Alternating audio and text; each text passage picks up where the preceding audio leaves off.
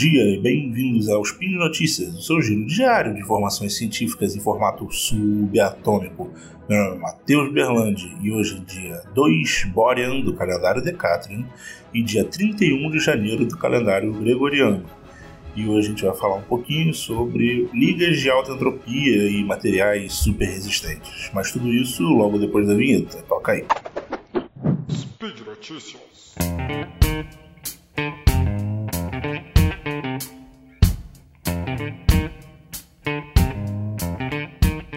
Bom, eu já falei sobre ligas de alta entropia aqui.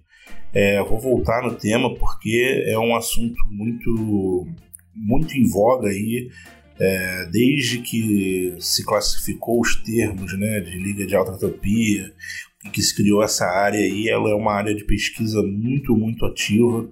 Tem bastante gente pesquisando nessa área porque é uma área bem promissora mesmo. E hoje eu vim discutir aqui um pouco, falar um pouquinho sobre um, um anúncio recente de um material, uma liga de alta entropia que performa muito, muito bem na, em baixíssimas temperaturas, né? em temperaturas criogênicas. Então, é, foi, foram, foram analisados os dados né, dos, dos testes com essa liga de, de alta entropia, que é uma liga de cromo, cobalto e níquel, e uma outra liga que é cromo, cobalto, níquel, ferro e manganês. Né? Então foram analisadas essas duas, essas duas combinações de liga é, e elas foram vistas sobre propriedades criogênicas. Né? Qual, a, qual é a ideia de você analisar o material em temperaturas tão baixas? Porque diversas aplicações hoje em dia elas é, são operam sob temperaturas criogênicas, né? Quando a gente está falando até de supercomputadores, quando você está falando dos computadores quânticos, aplicações aeroespaciais, elas trabalham em temperaturas muito, muito baixas. Então, você ter materiais que performam bem nessas temperaturas é crucial para o andamento dessas tecnologias. Né? Então, as ligas de alta entropia são excelentes candidatos para você conseguir trabalhar nessas faixas de temperatura.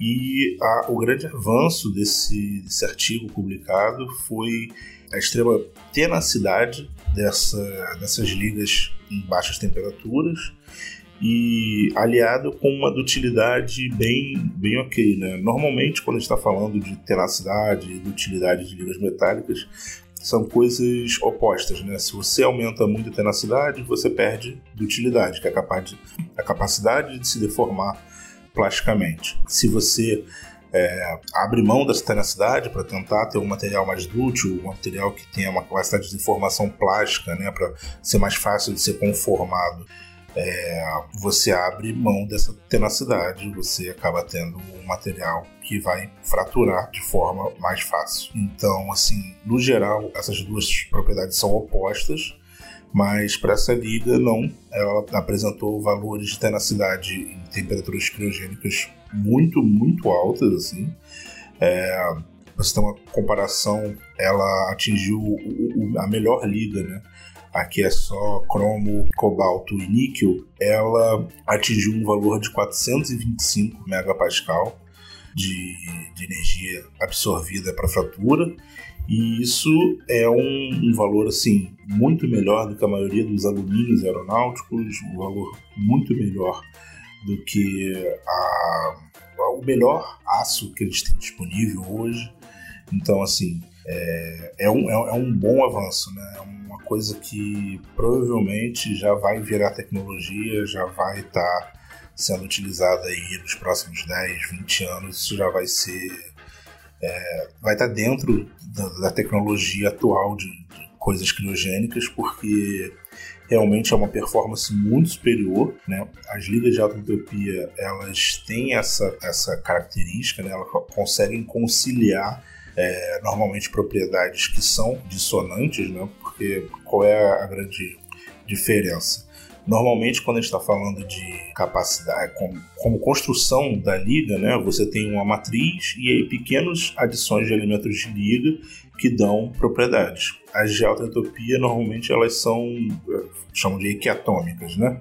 Você tem partes iguais de todos os elementos na composição.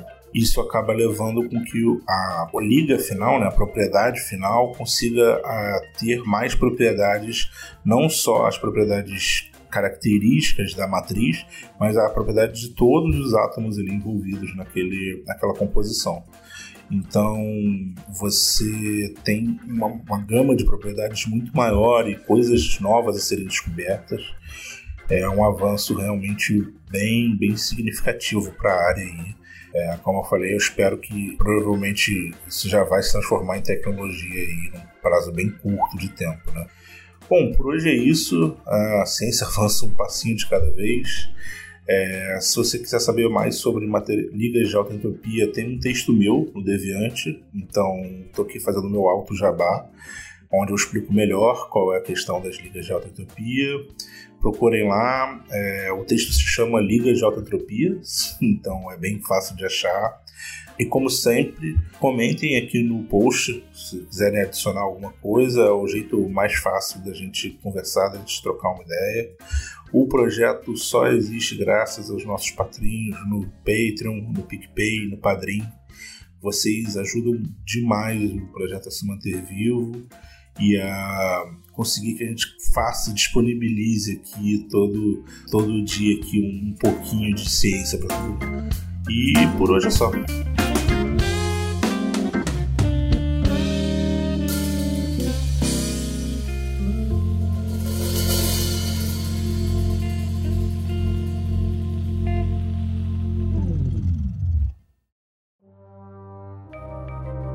Este programa foi produzido por Mentes Deviantes. deviante.com.br.